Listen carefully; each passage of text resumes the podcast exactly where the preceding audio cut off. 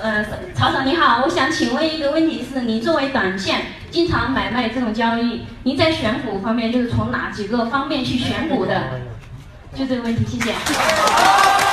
恭喜。那我因为我的模呃那个模式其实能在这来呃做的这个大家朋友其实都应该知道是以打板为主，打板肯定就是选股肯定就是选当天最强的板块。你说今天比如说是。呃，房地产板块最强，那我肯定就打房地产板块里面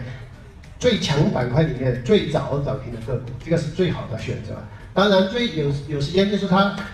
最强板块最早涨停的个股，往往我们会错过，因为它刚刚涨停的时候，我们还不知道这个板块是不是今年最强的，甚至它会不会就说刚刚涨停的第一只，你不知道它会不会涨停第二只，是涨停第三只。但是如果确定了你今天是最强的板块，我不一定打到第一支，但是我会打到第二支甚至第三支都可以。如果确定当天，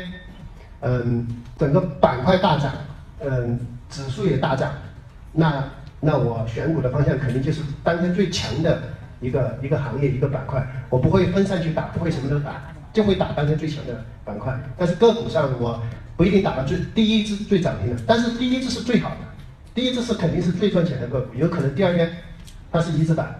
但是这种个股往往要，因为你买的时候你不知道整个板块的呼应程度是怎么样的。因为第一只涨房地产股可能涨停的时候，其他的房地产股它可能只涨了三个点五个点，但是往往如果房地产股一起当天涨停的十家，那你第一，那你第一只涨停的房地产股，第二天可能就是一字板了，因为它就会被市场，呃，作为龙头板。呃，作为整个板块的龙头来对待，那可能很多人都会去抢它。这就是我们短线选股的基本思路，就是这个。当然还有很多细节性的东西，你这样做短线的应该都都会都会都会知道，这个是基本思路，是这样。